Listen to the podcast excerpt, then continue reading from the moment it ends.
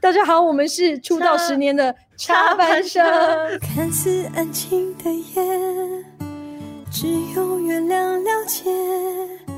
睡不着的人逃避着的情绪很撒野。最近你们就有推出一首新单曲《静静》，一方面也是要歌迷知道说，就是插班生现在是希望能够静静的做音乐陪伴歌迷。那我在读这个文案的时候呢，其实有一段讲的蛮感动的，就是迪亚有说，这十年来就是嘉颖不断的鼓励你，他很潮的鼓励我，然后我常常会跟他说：“你静静。哦，原来这个含义啊。其实我我觉得我们身边，包括我自己在内，尤其今年呐、二零二零年，真的有一点难过，很难熬，所以很需要一个静静陪伴的朋友。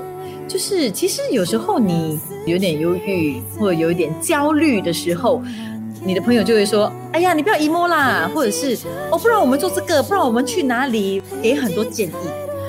其实有时候我们需要的只是一个静静陪伴的人。”嗯，静静聆听你诉说一些难处的一些一个好朋友这样子。对，Carrie 是一个我可以不用太过去 overthink，然后我可以 just 跟他分享很多我心里面的不安的一个好朋友。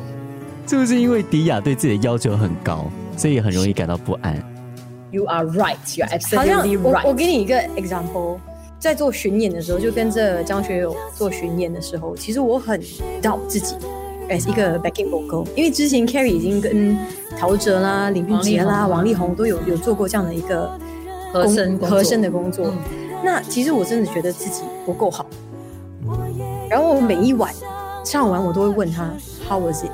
因为我们在做 backing vocal 的时候，我们都是听得到彼此的歌声的嘛。然后我那时候其实因为 traveling 的关系、压力的关系，我声音的状态非常非常的不好，很容易累啊。其实因为真的太多场了。不好到我其实很想 quit。嗯啊，可以这样说 quit 就 quit 的吗？，OK，当然不可以，因为 因为我觉得我觉得自己不够好，我觉得好像 like a hypocrite，你知道吗？好像滥竽充数这样子。但是他其实真的不是，他真的对自己要求太高了。我就是因为他每天这样的鼓励，我才持续了两年半，然后 no regrets。真的真的 So 的，thankful for that。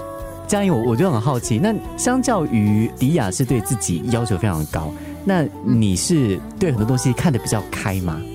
我对自己要求高，我就去努力。我在我能力的范围内把它做到我最满意的之后，我可以放手。我不会去烦恼，我好像哦，我没有谁谁谁好。嗯，我只要是我杨佳莹 carry 可以做到的能力范围之内，我会把它做好。之后我就我就 let go 了。可是我也是蛮硬的啦，是就是有点假装洒脱的。是他有时候会突然间爆哭，让我会吓到。最近的最近的一个 example 就是我们在录一个东西，我们在录有空记得约我，然后呃，但是改编的比较 groovy 的，他就有一个想法说，哎、我要以黑人 gospel gospel 的一个风格去唱，就是我们可以重叠很多声音这样子。然后他 explain explain explain，我就讲 no no no，it's not like that。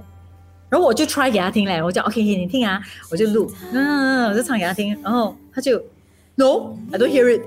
哇，我我马上跑过去，I feel so defeated。我们看插班生感觉非常的开心，然后好像你们刚刚说静静的陪着就歌迷，但其实这些安静的背后是你们两个人很高的要求下做出的东西。